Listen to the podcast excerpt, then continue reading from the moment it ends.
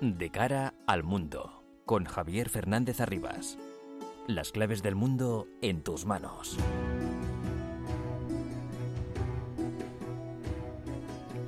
El mundo está muy revuelto y todo lo que pasa nos afecta cada día más. Son las 10 de la noche, comienza De cara al mundo, un nuevo programa en la sintonía de Onda Madrid para analizar todo lo que ocurre en este bendito planeta llamado Tierra, maltratado por el cambio climático y con millones de personas sufriendo las ambiciones e intereses cruzados de demasiados autoritarios, populistas, nacionalistas y a destacar, por desgracia, la execrable violencia terrorista que sega vidas humanas con tal de intentar imponer sus sucios intereses. Les adelanto que en De cara al mundo no concederemos ni un segundo de más de atención a unos terroristas que buscan que los medios de comunicación amplifiquen sus asesinatos para conseguir atemorizar a cuanta más gente mejor. No les haremos la propaganda que persiguen, solo les contaremos que en Afganistán un atentado en una mezquita chií al norte del país, en la región de Kunduz, ha causado al menos 80 muertos. El Daesh ha reivindicado el atentado que tiene como objetivo poner a prueba al nuevo gobierno talibán suní y enfrentarlo con la minoría chií, Hazara, también con sus vecinos iraníes. Y en Mali, un atentado en el centro del país de un grupo vinculado a Al-Qaeda, en esta ocasión, ha asesinado al menos a 30 personas. Precisamente la amenaza terrorista por un lado y los islamistas radicales por otro hacen imprescindible la necesidad de estabilidad en el norte de África, en este caso en Marruecos. Esta misma tarde el rey Mohamed VI ha abierto una nueva legislatura con un gobierno liberal después de diez años de cohabitación con un gobierno islamista moderado. Según publica atalayar.com, el rey ha asegurado que las elecciones han consagrado la victoria de la orientación democrática marroquí y la alternancia en la gestión, y ha marcado las líneas políticas y económicas a seguir para que Marruecos continúe por la buena senda de la recuperación ante el duro zarpazo sufrido por la pandemia del coronavirus.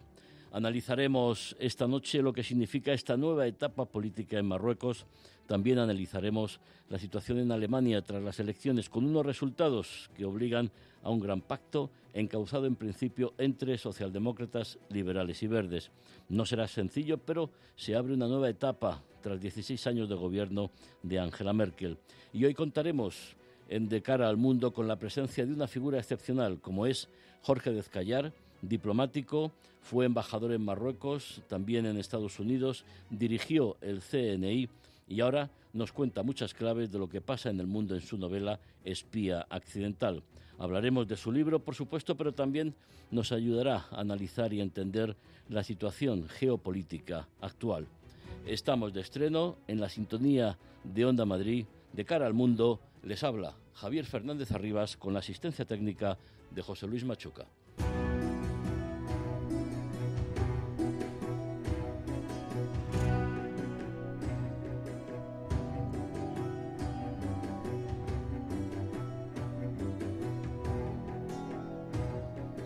Asuntos más relevantes de estos últimos días los resumimos en titulares con Alba Sanz y Juan Peña. Macron y Blinken se reúnen en París para intentar arreglar la relación entre las dos potencias. El secretario de Estado americano visitó la capital francesa y tuvo un cara a cara con el presidente de la República, agraviado tras la crisis de los submarinos. En Marruecos, Mohamed VI inicia la decimoprimera legislatura nombrando de manera oficial a Assis Hanouch. En su discurso, pronunciado esta misma tarde, ha destacado la elevada participación ciudadana en las pasadas elecciones, así como la victoria de la orientación democrática marroquí. En Alemania, las formaciones políticas dialogan para lograr formar un nuevo gobierno. Los socialdemócratas resultaron ganadores de los comicios y quieren sumarse los votos de verdes y liberales para nombrar canciller a Olaf Scholz. Un nuevo atentado en Afganistán deja al menos 80 muertos y centenares de heridos. El ataque terrorista ha sido perpetrado contra una mezquita chií en Kunduz durante la oración del viernes. El ataque, atribuido al ISIS-K, se ha convertido en uno de los atentados más sangrientos desde los ejecutados el pasado agosto en el aeropuerto de Kabul. Dos periodistas son galardonados este año con el Premio Nobel de la Paz. Se tratan de la filipina María Reza y del ruso Dmitry Muratov, ambos recompensados por su trayectoria como defensores de la libertad de expresión. La OMS da un paso histórico y avala la primera vacuna contra la malaria. La vacuna se ha estado utilizando como parte de un programa piloto que ha mostrado una reducción del 30% de la mortalidad.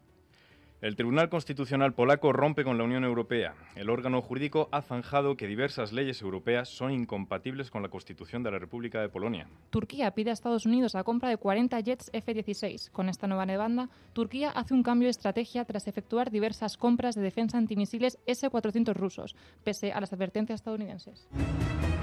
De cara al mundo, con Javier Fernández Arribas. 10 y 5 de la noche, sintonía de cara al mundo en Onda Madrid.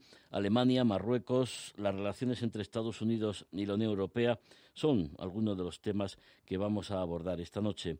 En Alemania, los resultados electorales obligan a tres partidos a negociar la formación de gobierno. Tras 16 años de Angela Merkel en el poder y dos legislaturas de gran coalición entre conservadores de la CDU y CSU con los socialdemócratas, se abre una nueva etapa en Alemania con repercusión y eso es lo que vamos a analizar a fondo en la Unión Europea. Juan Peña. En Alemania, los partidos que conforman la llamada coalición semáforo, es decir, socialdemócratas, verdes y liberales, por sus colores, trabajan activamente para llegar a un acuerdo de gobierno. Son los verdes los que tomaron la iniciativa en las negociaciones, pese a que los socialdemócratas hayan ganado los comicios, pero por muy poco. Este gesto de los verdes buscaría el enfrentamiento, perdón, el entendimiento con los socialdemócratas de Olaf Scholz, anterior ministro de Finanzas de Merkel y candidato favorito a ocupar la Cancillería. Por parte de los liberales, el acuerdo parece más complicado de alcanzar. Con una propuesta fiscal más conservadora, los liberales se sentirían bastante más a gusto en coalición con los demócratas cristianos de la CDU. Este mismo partido se ve ahora más débil que nunca, después de sacar los peores resultados de su historia y que también eh, todos los dedos apuntan al líder del partido, Almin Laschet, que ayer mismo eh, ofreció su dimisión para arreglar las cosas. Eh, por parte de la opinión popular, en Alemania, el Instituto Demoscópico Forza pudo valorar que un 53% de los alemanes quería ver aflorar una coalición entre socialdemócratas, verdes y liberales, semáforo. La misma encuesta también desveló que el 74% de los alemanes prefiere que la CDU pase a la oposición los próximos cuatro años. David Henneberger, director de la oficina de la Fundación Naumann en España, buenas noches. Buenas noches, ¿cómo estás? Bien, bien. Eh, ustedes eh, felices, entiendo. En primer lugar, felicitarles a ustedes los liberales por el buen resultado de las elecciones que han otorgado a su partido un papel clave para la formación de gobierno.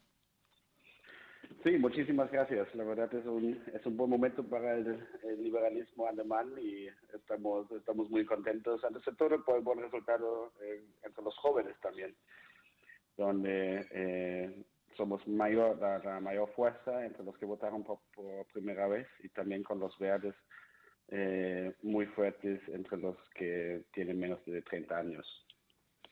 Sí, el, el Partido Liberal en, en, Alemania, además, que algunos, yo en mi, en mi caso, eh, pues eh, tengo una sana envidia porque España también mm, necesitaría un, partido liberal que sirviera de, de, fiel de la balanza entre un lado y otro para la gobernabilidad de, de España. Ese es un, un, papel que los liberales han, han tenido siempre en la política de Alemania después de la Segunda Guerra Mundial. Sí, así es. Bueno, en, en, en, Alemania lo que sí existe realmente es un espacio de, centro.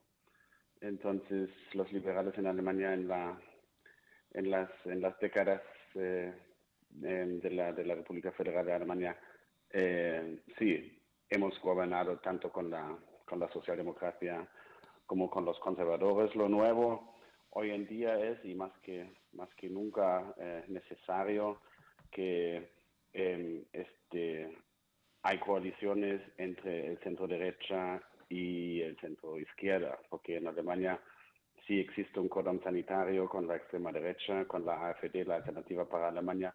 Entonces, eh, ya es por aritmética necesario que, que gobiernan partidos de centro derecha contra centro izquierda. Y lo nuevo también es que ya mm, no basta con dos partidos, contando la unión como una opción, como un partido, no como dos, porque en realidad son dos, porque forma parte también del partido bávaro de la CSU, eh, pero si no a nivel federal ya se requieren tres partidos para formar un gobierno con una mayoría absoluta en el Parlamento alemán. Sí, pero hay que recordar que las dos últimas legislaturas se, se produjo en Alemania una gran coalición, la grosa coalición entre socialdemócratas y, conservadores. Lo que se llama ahora, David, mm, estamos ante la, opción del nuevo gobierno, se, llama semáforo, popularmente por los colores de los tres partidos que integrarían la, coalición, que en este caso la decisión de, verdes y liberales es hacerlo con, los socialdemócratas de Olaf Scholz, que son los que han ganado las elecciones, pero entiendo no será fácil el acuerdo. ¿Qué condiciones eh, se tendrán que cumplir? Sí, bueno, actualmente en los tres partidos, este, como dices, están en prenegociaciones. Todavía no son negociaciones para, para formar un gobierno, son prenegociaciones eh, donde los tres partidos eh, intentan, de, antes de todo, de, eh, de buscar un, un, tema, un lema para esa coalición de cuatro años. Entonces, no se, no se trata aún de, de encontrar compromisos en detalles eh, sobre políticas públicas, sino encontrar un lema, un, un, proyecto, si quieres eh, llamarlo así, eh, en conjunto. Y claro, como Partido Liberal, este, compartimos este, muchos valores en la, en la política social, digamos, con la con, la, con el centro izquierda, en todo lo que es protección de, minoridades, la, mm, el rol de la mujer en la sociedad, hasta una política más liberal de drogas, el cannabis, todas esas, esas, esas partes son, son eh, relativamente fáciles. También con los entre verdes y liberales hay un, hay un acuerdo, digamos, hacia la política exterior, eh, una, un rol más fuerte de Europa para empezar y también una, una posición más firme eh, hacia China y Rusia, antes de todo.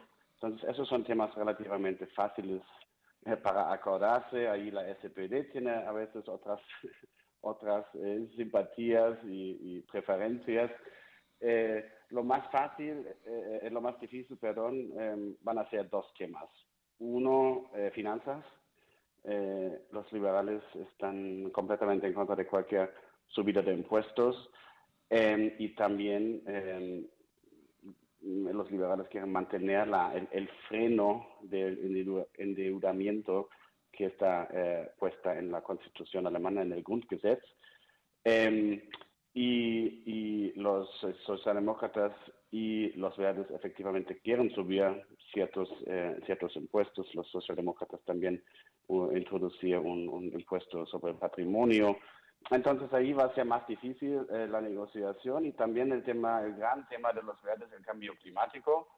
Em, pero también es cierto que eh, las, las metas, digamos, de los tres partidos mm, son, son bastante parecidas. La gran pregunta es el cómo, ¿no? Este, mientras los liberales quieren poner un este, precio del CO2 fijo y después la tecnología tiene que, digamos, tiene que decidir eh, eh, qué forma sea la más eficiente para ahorrar eh, el CO2 por, por, el comercio de los certificados. Los verdes y los socialdemócratas quieren poner como una política muy más dirigista y, y, preferir ciertas tecnologías, fundarlo directamente, subir el precio de la gasolina, todas esas cosas. Em, y ahí va a ser muy complicado. Pero mm, lo bueno es, la, buena noticia es que las metas en ese ámbito tampoco son diferentes, no son muy diferentes. Eh, David, nos ha hecho usted ya el recorrido que le pensábamos preguntar, pero tal y como nos, nos cuenta todos los temas que hay encima de la mesa, la voluntad política es, por, de los tres partidos, es que se abre una nueva era política en Alemania y que el acuerdo es imprescindible para no defraudar la voluntad de los alemanes. Y después, de, después de Angela Merkel y 16 años de su gobierno, una, una figura muy, muy importante. Claro, y yo creo que, el, y eso es un poco la, la sensación ahora en Alemania, que antes de todo el, eh, el, el, hecho de que los verdes y los liberales conjuntos eh, entre los jóvenes y los que tienen menos de 30 hasta 75 años casi llegan a la mayoría absoluta, que realmente estos dos ya son los partidos grandes eh, en Alemania en, en, estos grupos de edad, eh, muestra claramente que las, las jóvenes generaciones en Alemania ya no están de acuerdo con el status quo y quieren cambios y reformas profundas para las próximas décadas, tanto en el ámbito del cambio, climático como en la eh, burocracia, por ejemplo, eh, en, la digitalización, en la educación, otro tema que compartimos eh, bastante con los verdes. Eso es el gran tema ahora en Alemania, que realmente se trata de, que se habla de un optimismo para, para llegar a un, a un acuerdo para mejorar el, el, futuro o las perspectivas de Alemania en las próximas décadas. Mientras tanto, tanto la CDU mm, como la SPD em, siguen siendo muy fuertes em, con los, entre los mayores de edad, em, pero claramente han perdido su, este, eh, sí, su posición, eh, ya, su primera posición, digamos, eh, en la sociedad para definir lo que, lo que son los cambios necesarios ahora. Ellos realmente representan más el status quo. Es interesante que este, después de las primeras eh, charlas entre los verdes y los liberales, em, eh, el, candidato a la Cancillería de la, de la SPD, Olaf Scholz, ha adaptado un poco el lenguaje de los verdes y de los liberales y ya habla de un proyecto del futuro y, y del optimismo y de reformas profundas y así. Entonces, él eh, creo que ha entendido que el único camino hacia una, una eh, coalición de semáforo puede ser el, el, el eh, sí, un, programa de reformas profundas. Porque si, si bien es cierto que Angela Merkel, creo que hasta sus críticos en, en Alemania lo tienen que reconocer, ha sido una buena gerente de las diferentes crisis, crisis muy profundas que ha enfrentado en el concurso de su de su eh, gobernanza, la crisis del, eh, de finanzas, la crisis financiera, la crisis del euro luego mm, y de la crisis económica en el transcurso, ahora el, el, la crisis del, COVID y antes todo también en 2015 la crisis eh, migratoria.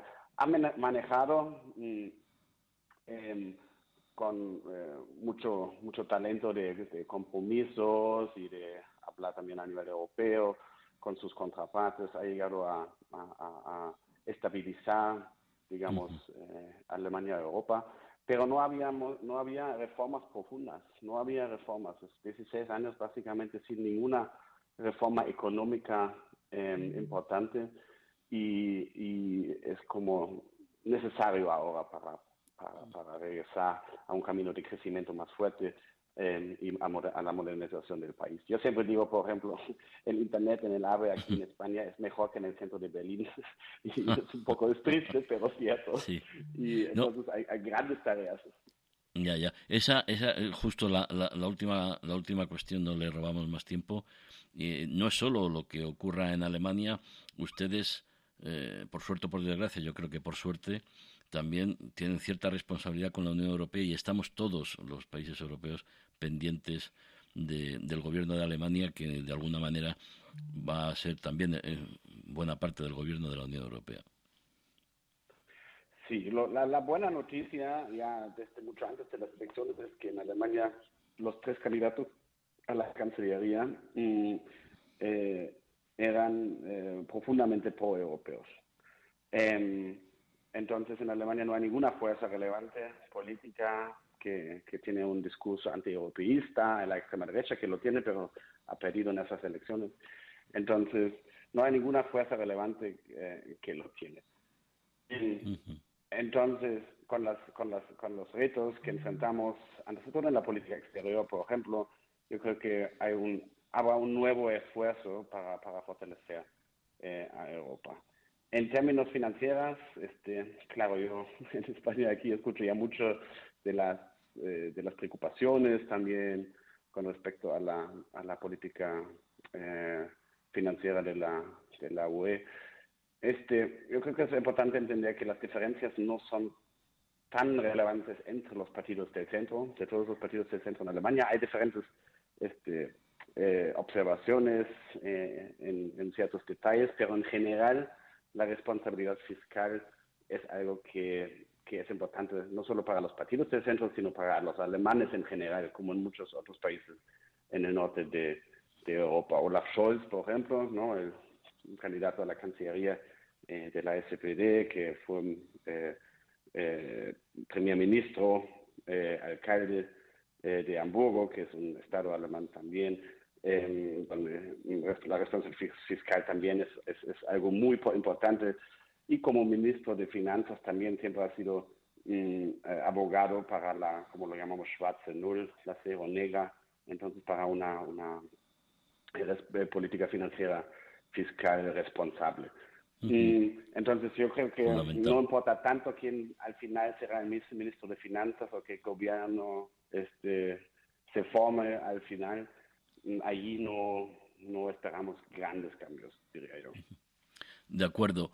Pues seguiremos hablando, David Henenberger, director de la oficina de la Fundación Naumann en España, seguiremos contando con su análisis, con su opinión aquí en De cara al mundo en, Onda Madrid, porque bueno, las negociaciones van a llevar su tiempo y esperemos que, que fructifiquen lo antes posible para la estabilidad y normalidad de Alemania, que insisto, es la estabilidad de la Unión Europea.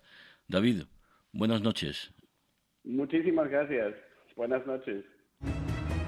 De cara al mundo. Onda Madrid.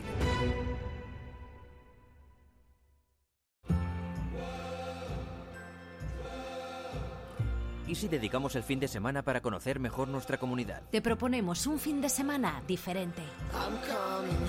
Conociendo rincones únicos. Comiendo en los restaurantes más especiales. Descubriendo los productos con denominación de origen madrileña. Perdiéndonos en hoteles y casas rurales con encanto. Cada fin de semana te proponemos un viaje único. Invita Begoña Tormo. Los sábados de 12 a 2, Begoña Tormo. Te espera en 2 hasta las 2. Madrid.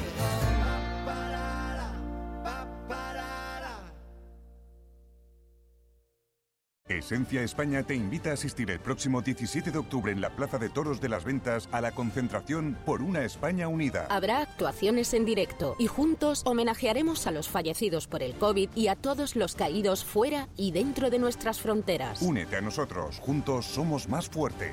Esenciaespaña.es porque hoy día la salud es lo más importante, en SF Salud te ofrecemos un seguro médico para toda la familia. Infórmate de nuestras pólizas, ahora con dos meses gratis. Consulta nuestra web sfsalud.com.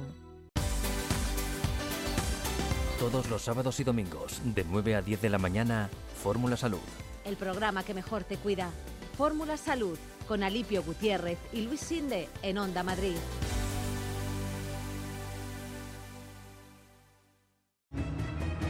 Las claves del mundo en tus manos. Onda Madrid. 10 y 22 minutos de la noche de cara al mundo en la sintonía de Onda Madrid. Las claves del mundo en tus manos, efectivamente, estamos de estreno y, y, vamos a hablar ahora de otro gobierno. Lo hemos conocido ayer mismo y esta tarde el discurso del rey Mohamed VI en Marruecos ha establecido las líneas maestras de la nueva etapa política que se abre en nuestro vecino del sur. إن هذا الرصيد البشري الحضاري المتجدد والمتواصل Basanz nos cuenta las líneas principales del discurso del rey de Marruecos. Hoy Mohamed VI ha inaugurado en su discurso la decimoprimera legislatura, destacando que las elecciones han conseguido consagrar la victoria de la orientación democrática marroquí.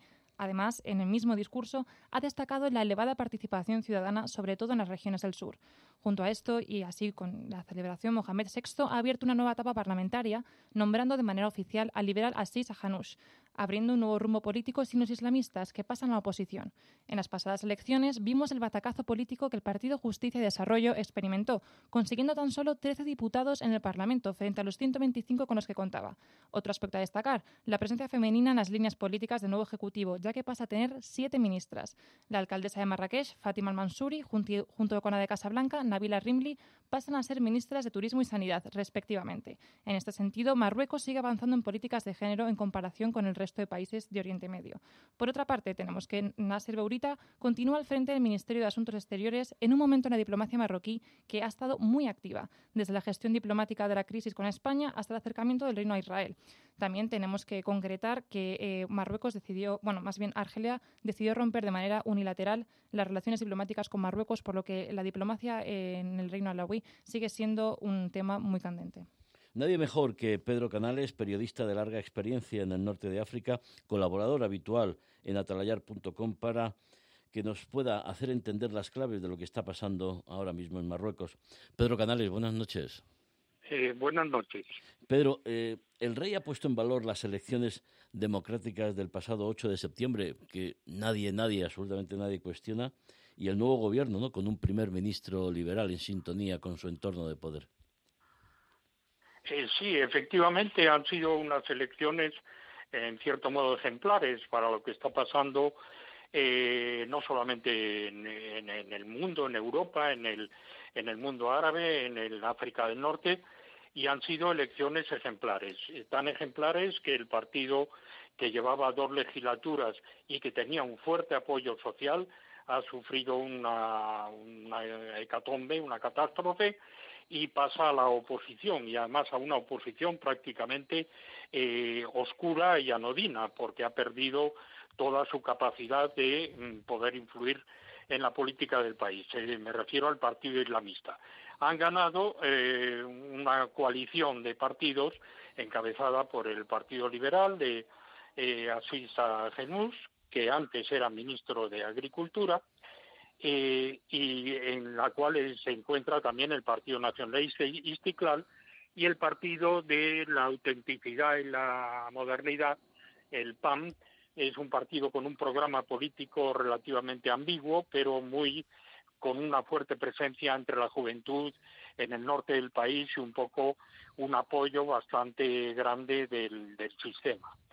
Eh, el resultado electoral ha sido claro, el gobierno ha sido claro, pero yo quería querría poner eh, de manifiesto dos eh, puntos de vista. El primero es que, mm, por decirlo de una manera un poco coloquial, un poco eh, popular, en Marruecos existen eh, dos gobiernos.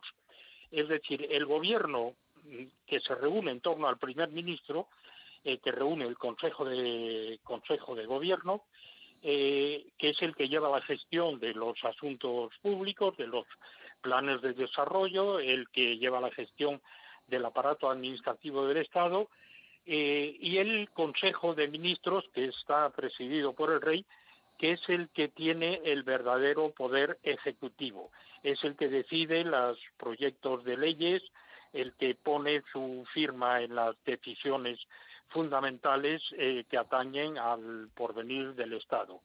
Es decir, estos dos eh, gobiernos, en cierto modo, el primero es el salido de las urnas, que es el que hemos visto ahora, y el segundo tiene un fuerte componente de la decisión eh, tomada por el Palacio Real, que son los que se conocen como ministros de soberanía, que son los ministerios principales, Ministerio de Interior, Asuntos Exteriores, Ministerio de Finanzas, Secretaría General del Gobierno, la Administración de la Defensa Nacional, es decir, son los, los eh, ministerios fuertes esos ministerios siguen una política eh, organizada, determinada y decidida por el Palacio Real, que es el que tiene las riendas del, poder. Los otros ministerios se, limitan a eh, aprobar eh, las líneas directrices y a llevarlas a cabo con un margen de acción bastante importante. Eh, Quizá eso, Pedro, ha habido como cambio. Sí. Es la novedad, ¿no? Que en este caso los dos poderes están en sintonía y pueden ir de la mano a la hora de trabajar mm. juntos, porque la cohabitación anterior pues ha sido una buena cohabitación, pero no había la sintonía que puede haber ahora entre el primer ministro y el entorno del rey, ¿no? Eh, sí, pero quizá yo sería un poco más prudente porque los tiempos, la gestión de los tiempos en el sistema político, eh, sistema institucional marroquí es muy peculiar. Entonces, eh, este ha sido el tiempo del cambio del Consejo de Gobierno, que es el que decide, el que lleva, el que maneja el primer ministro, y el, el tiempo del cambio de los, del aparato eh, vinculado directamente a Palacio, que son los ministerios de soberanía, eh, por el momento no ha llegado. Es posible que llegue, es posible que no. Por el momento aparecen efectivamente en sintonía. Pero yo creo que en este aspecto el mensaje mm, dado por, eh, por el rey de Marruecos es muy claro. Eh, la monarquía alagüita y en este caso el rey, como lo hizo su padre y como lo hizo su abuelo, nunca reaccionan ante la presión exterior, no deciden en función de la presión. Y ha habido mucha presión por parte de Alemania, por parte de Francia, por parte, por supuesto, de Argelia, que ha roto relaciones diplomáticas, para obligarles a un cambio de orientación política y ahí la monarquía no cede. Es decir, el, aparato los, se mantiene incólume, los mismos ministros, la misma línea anterior se mantiene. Quizá mm, se va a mantener durante toda la legislatura, pero eso no, no por el momento eh, mm. no lo podemos decir. El hecho de que se mantenga el ministro de Exteriores Burita eh, es importante porque significa una continuidad en la política exterior una política exterior que algunos la ven eh, frágil, yo francamente no la veo porque con el apoyo explícito, concreto de la Administración estadounidense y el apoyo de la Unión Europea, aunque tengan un cierto crítica por parte de Alemania y por supuesto de, otros países como Argelia que tienen frente o Rusia eh, que tiene sus eh, ciertas discrepancias con eh, con Marruecos eh, yo veo la política exterior bastante firme, con lo cual habría que esperar todavía eh, un tiempo para saber si el rey va a mantener todos los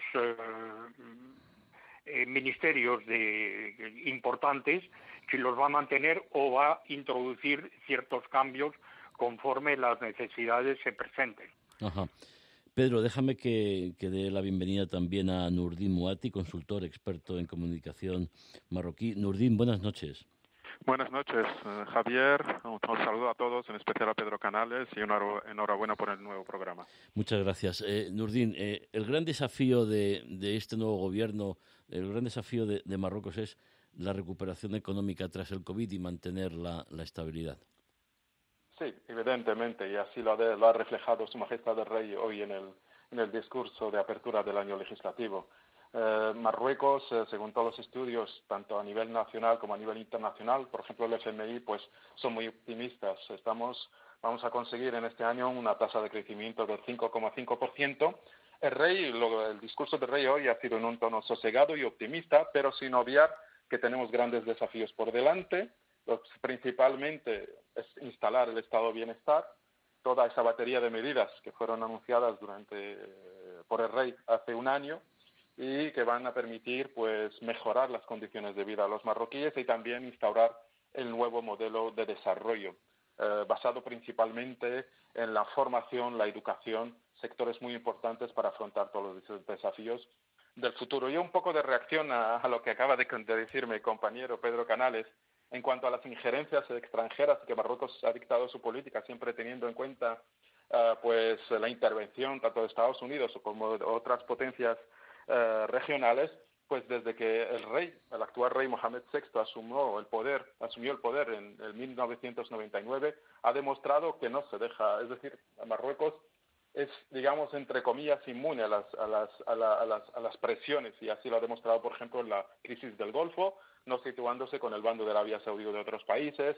Lo ha demostrado también frente a Estados Unidos y eh, Marruecos tiene esa, actualmente tiene esa particularidad y por eso muchos de los estudios, tanto a nivel alemán como Francia, pues denominan a, que a Marruecos como una potencia regional emergente y que lo es de facto porque es una nación histórica que lleva más de 12 siglos de existencia y, en fin, que, es un país estable. Y las elecciones, las últimas elecciones han sido un milagro porque Imaginaros, en tiempos de pandemia, y es la primera vez que organizamos un triple escrutinio, no solo las legislativas, sino las comunales y las regionales, con una tasa de participación que ha sido espectacular, del 5, 51%, y como se decía en la introducción, una tasa muy importante de participación principalmente en las regiones del sur del Sáhara marroquí, han superado el 60%. Es decir, eh, solo el hecho de que hayamos conseguido que estas elecciones puedan realizarse en el marco de una pandemia y que haya habido esa participación importante y también de jóvenes y que haya salido este, este resultado avalado por más de 4.500 observadores, ha habido más de 14, ONGs internacionales, además del Consejo Nacional de Derechos Humanos, que ha estado supervisando todo el escrutinio. Evidentemente, en algunas zonas ha habido problemas, pero en, general han sido unos escrutinios libres y el pueblo estaba mostró su hartazgo después de 10 años de gobierno del Partido Justicia y Desarrollo de corte islamista. El Partido Justicia y Desarrollo en los últimos años por, se ha caracterizado por unas políticas errantes. Eh, lo que ha colmado el, vaso también un poco a nivel nacional es que no se alinease con los eh, objetivos o con los intereses supremos del Estado. Me refiero principalmente a la normalización de las relaciones históricas con el Estado de Israel. Y, en fin, eh, es un gobierno para la acción. Si veis, la mayoría de los ministros tienen un perfil muy tecnócrata, muy técnico. Son ministros eh, que han demostrado en su área eh, de trabajo que son, pues a nivel internacional, allí mencionaría principalmente a las mujeres, como a la nueva ministra de, Energía, Leila Benelli, que proviene del sector internacional de la consultoría, en fin, que es un gobierno para el optimismo, sin obviar, como lo dijo el rey, los objetivos que tenemos por delante, estado de bienestar y nuevo modelo de desarrollo. Nurdin, me has respondido todas las preguntas que tenía en una sola intervención. Ah, bueno, me, has dejado, bueno, me vais, a me vais a permitir, Pedro y Nurdin, que invite también a incorporarse a la antena de, de, cara al mundo aquí en Onda Madrid a alguien que conoce muy bien Marruecos, desde muchos puntos de vista además, entre otros porque fue embajador de España allí, luego fue embajador de España en Estados Unidos y director del Centro Nacional de Inteligencia, el CNI. Jorge Dezcayar, buenas noches. Hola, buenas noches, ¿qué tal? Eh, lo primero, felicitarlo por su excelente novela, Espía Accidental, de la que hablaremos después. Muchas gracias. eso, es una sorpresa, eso es una sorpresa que no esperaba. No, invito, invito a todos los oyentes a que lo lean porque van a encontrar ficción, pero muchas claves dentro de lo que ocurre en, Oriente Próximo. Le invito a dar su punto de vista, antes de que entremos en, esas cuestiones, señor Dezcayar, su punto de vista sobre cómo, cómo valora ahora mismo lo, que está ocurriendo en Marruecos y, la importancia que tiene para España esa, esa estabilidad, esa situación. Bueno, para, para España Marruecos es, es esencial, ¿no? Siempre ha sido importante. Yo recuerdo que cuando yo era director general para África y Oriente Medio y nos preocupaba muchísimo el Magreb, pues los acontecimientos de Argelia, ¿verdad? Cuando se interrumpió el proceso electoral y acabó con la posibilidad de un gobierno islamista, bueno, los franceses estaban aterrorizados, ¿no? Pensaban que les podían llegar 5 millones de, argelinos de golpe a Francia y nos pidieron ayuda en aquel momento, ¿no? Eh, la verdad es que es que cualquier cosa que pase en África del Norte tiene repercusiones inmediatas en Europa, ¿no? Una desestabilización de Marruecos para nosotros pues sería muy mala, ¿no? No la deseamos y por eso se equivocan quienes piensan que nosotros jugamos o hemos jugado en el pasado, ¿verdad?, a crear problemas en el Sahara o para, para, en fin, con motivos, ¿verdad?, interesados. Eso es absolutamente falso. A España siempre le ha interesado un Marruecos fuerte, un Marruecos estable, eh, un Marruecos eh, socialmente verdad avanzado, eh, donde la gente pues tenga trabajo, donde no tenga que emigrar, fíjese los problemas que nos evitaríamos, verdad, solo con eso. Pero somos el primer socio comercial de Marruecos, somos un inversor muy importante y tenemos intereses de todo tipo, intereses de seguridad enormes, ¿no? mire, la estabilidad de Marruecos yo creo que si hay un país que nos importa es, es a nosotros debe ser Marruecos. Y desgraciadamente los españoles le prestamos menos atención de la que merece y lo conocemos peor de lo que de lo que de lo que se merece también, ¿verdad? Porque es un país que tiene una cultura extraordinaria, que tiene monumentos, que tiene tradiciones, que tiene cocina, fin, tiene tiene de todo, ¿no? Es, es, un mundo muy interesante. Nosotros intentamos estar tener muchísima atención a esa a esa relación, tender puentes, el, el entendimiento desde el conocimiento una, última cuestión para Pedro y para Nurdin. Os pido eh, la mayor brevedad posible. ¿Pensáis que la crisis con, España está ya en vías de solución y que podemos asistir a, a esa solución de, la crisis en los próximos días? Pedro, ¿cómo, cómo lo ves? Eh, bueno, yo respondería indirectamente eh, diciendo de que mm, España no, no pienso que pueda jugar un papel importante en la solución de la crisis entre Marruecos y Argelia. eh, lo que se viene diciendo en ciertos medios de comunicación o en algunos círculos que España puede jugar un papel mediador, yo creo que no. Eh, Ese es un tema muy importante, sí, señor. Marruecos tiene que hablar directamente con Argelia y hay países que sí tienen capacidad, tienen peso internacional, ah, hablo de Estados Unidos y de Rusia principalmente, que si los dos pudieran coaligarse en este aspecto, podrían eh, influir en la decisión. Pero España no tiene, no tiene el peso suficiente y cada uno de los dos países lo que quiere es que España le apoye en sus eh, pretensiones, en sus eh, reivindicaciones. Que la crisis esté resuelta, yo creo que todavía no. No, me refería, Pedro, a la crisis entre España y Marruecos, no, no, a la crisis entre España y Argelia. Vale, vale. No, no, no. Eh, a la crisis entre España y Marruecos, eh, yo creo que es un, una posición optimista por parte del ministro de Exteriores, eh, Álvarez, de creer que vamos en el buen camino, que está, posiblemente sí, que vamos en el buen camino, pero todavía queda un trecho porque los problemas que hay en el, encima de la mesa son muchos. Son muchos y muy importantes. Problemas estratégicos, problemas de recursos de materias primas, de recursos en el offshore, en el Mediterráneo, en el Atlántico, problemas de delimitación de, de aguas territoriales. Es decir, son problemas de fondo. No es solamente la posición política con respecto al Sáhara Occidental o un poco el, la actitud de, mm, de tener respeto, de tener eh, de informar que se va a, acoger a un determinado dirigente, en este caso saharaui, para que sea eh, curado en España. No, hay problemas que son problemas de fondo, problemas que, que llevan hasta contenciosos territoriales, históricos. Marruecos quiere incluir ahí los temas de Ceuta y Melilla, España no lo acepta, pero hay problemas que son de fondo, que llevan muchos años arrastrándose y para poder eh, sentarse y poderlo poner en una agenda de diálogo, no digo ya de discusión, sino por lo menos una agenda, una agenda de diálogo, queda un tiempo que es necesario eh, trabajarlo y que ahí los diplomáticos, los políticos eh, van a tener trabajo que hacer. Creo que es buena noticia la entrada del Istiklar en el gobierno marroquí.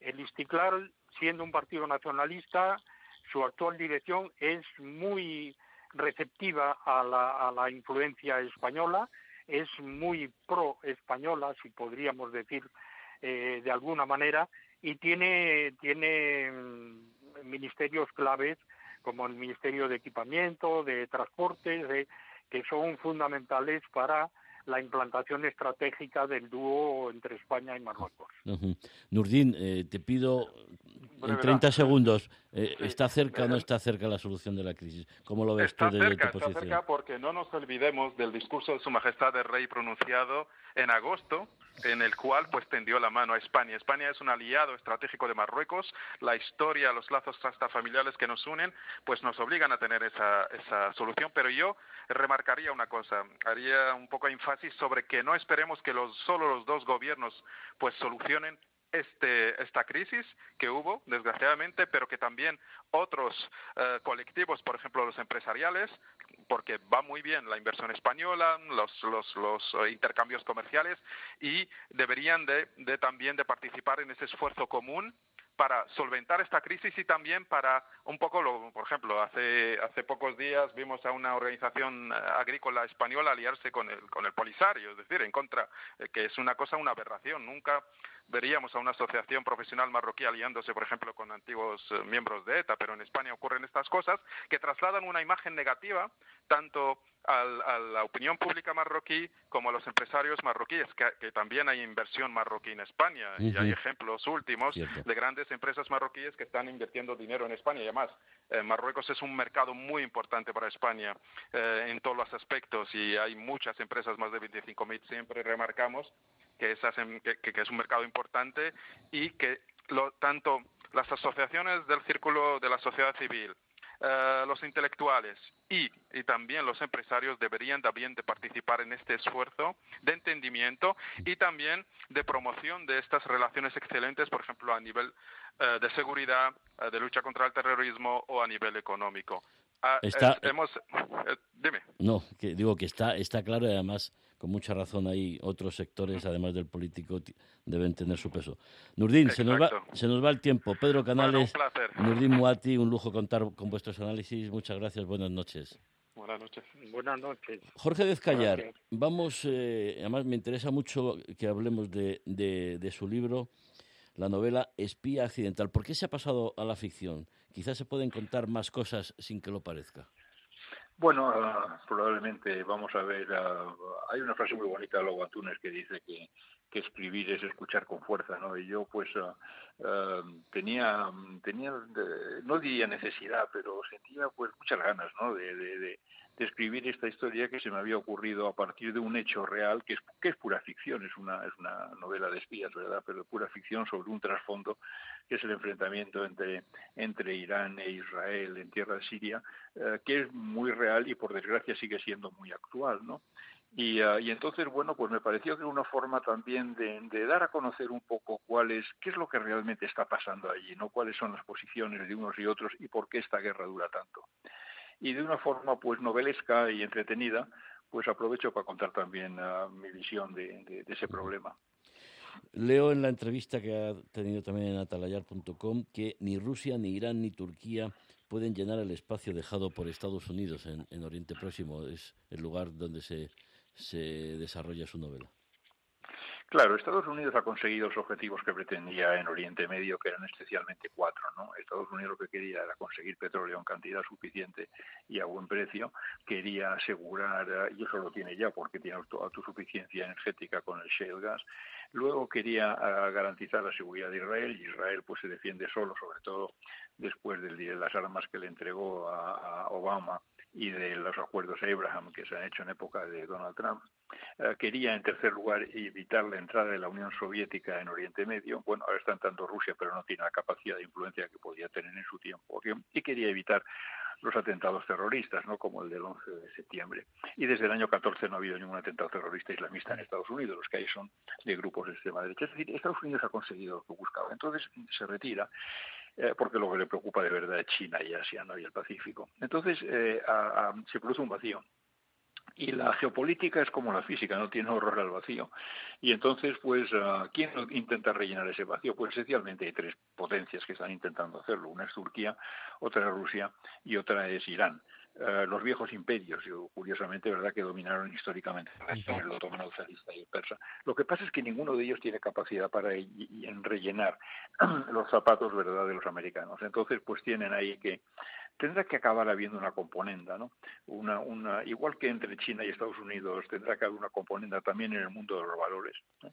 Eh, en, el, en, el, uh, en el mundo este, el Oriente Medio, tendrá que haber un reparto de influencias porque ninguno podrá ser una potencia hegemónica única. Señala usted muy bien que Estados Unidos ahora mira hacia el Indo-Pacífico. ¿Le preocupa el, el divorcio aparente entre Estados Unidos y la Unión Europea, eso que Estados Unidos haya dejado fuera a sus aliados de la OTAN de esa alianza bueno, defensiva? La verdad es que la relación entre Europa y Estados Unidos sufrió mucho durante la época de Donald Trump. ¿no? Eh, cuando apoyó el Brexit, cuando apoyaba gente como Orban, cuando apoyaba, eh, en fin, eh, puso fin ¿verdad? al acuerdo que se estaba negociando de, comercio e inversiones, hizo mucho daño, nos impuso tarifas al, al, acero, ¿verdad? los automóviles, hizo mucho daño. Esa desconfianza no se ha vencido.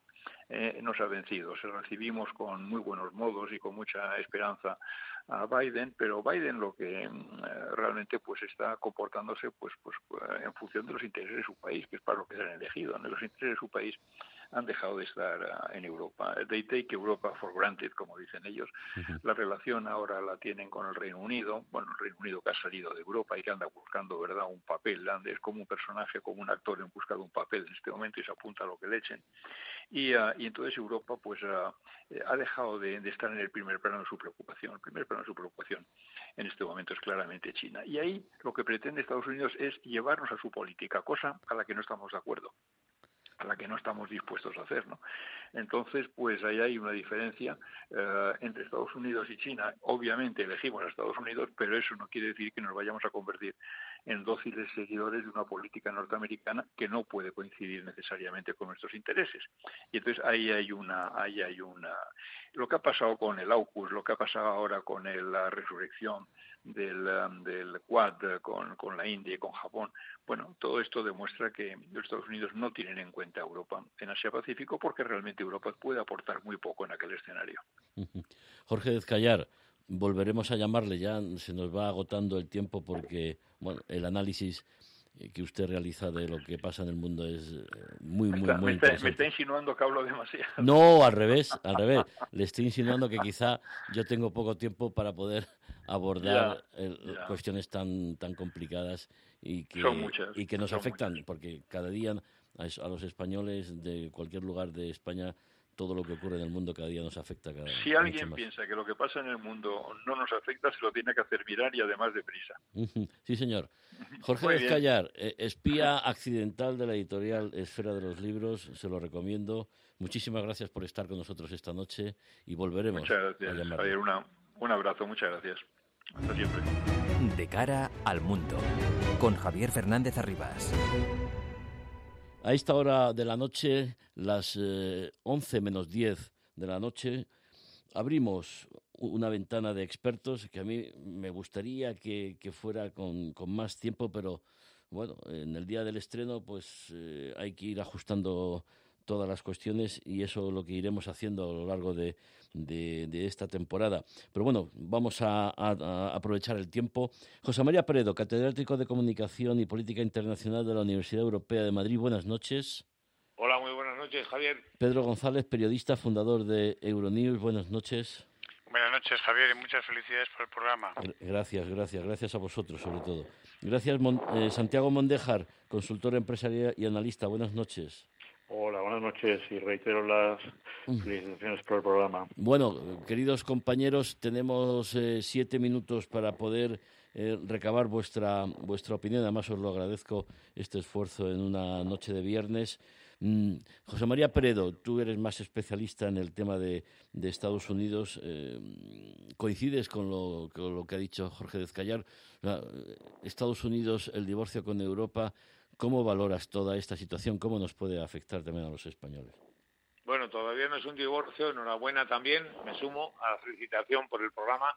No es un divorcio, es una separación o es un ajuste o es una, un distanciamiento, no es un divorcio, no hemos roto no hemos roto relaciones con los norteamericanos, los europeos y los norteamericanos con nosotros. Coincido con, eh, con Descayer, ha hecho una, un análisis eh, yo creo que muy, muy, muy certero efectivamente la clave fundamental es el centro del objetivo fundamental de los Estados Unidos para su seguridad. Eh, se ha trasladado a Asia Pacífico, lleva tiempo haciéndolo, pero ahora se ha manifestado de una manera clara con las últimas decisiones. Eh, China es la principal preocupación de Estados Unidos. No ha dejado de compartir valores con nosotros, con los europeos, no ha dejado de compartir alianzas. La OTAN está eh, abierta y muy viva. Tenemos una reunión en 2022 eh, eh, importante, una cumbre que se va a celebrar en Madrid.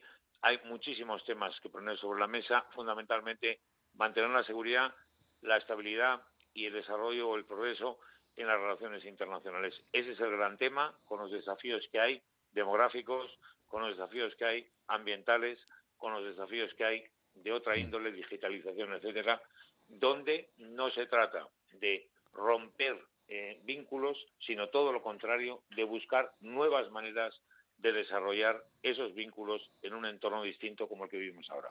Hablabas de, tensión, bueno, como la que se está viviendo en el mar de China, eh, porque aviones eh, chinos han sobrevolado espacio aéreo de Taiwán. La situación ahí puede ser preocupante, puede haber alguna chispa que, que pueda mm, desatar acontecimientos violentos. O...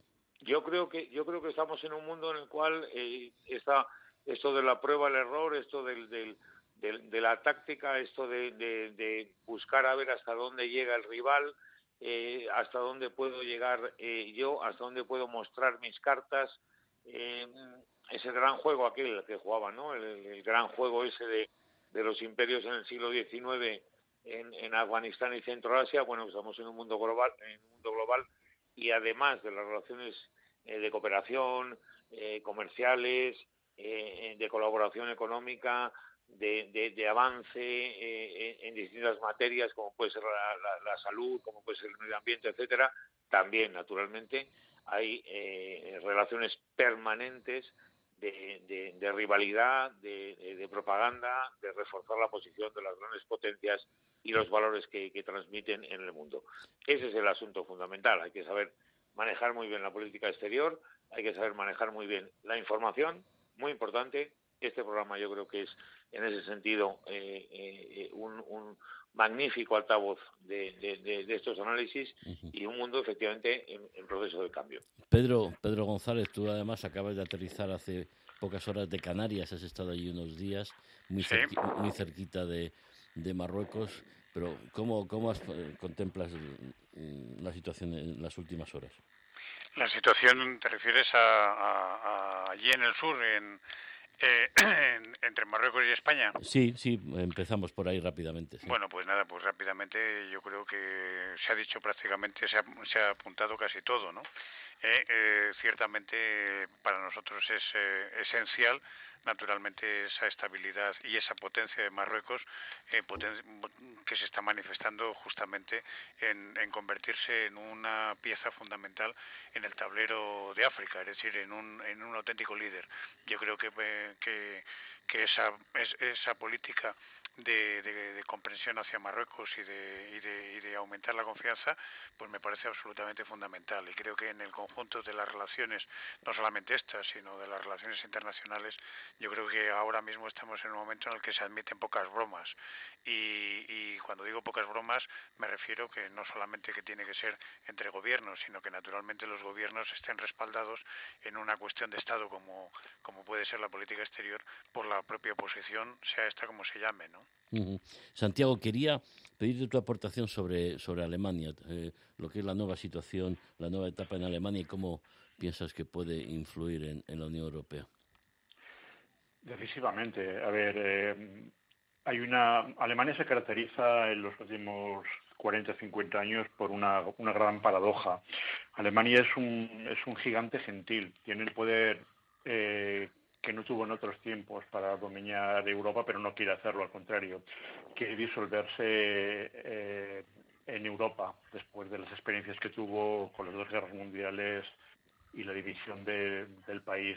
En términos de cambio creo que va a haber muy pocos. Y os voy a aportar un, un dato a modo de anécdota, pero que en realidad creo que tiene su importancia. Eh, Greenpeace, que va ineludiblemente a, formar parte del gobierno a través de los, del Partido Verde, comercializa gas. Este gas es en un 99%, eh, está en un 99% compuesto por gas eh, ruso, que, les vende Putin. Es un producto que se llama eh, ProWinds Vegan Plus.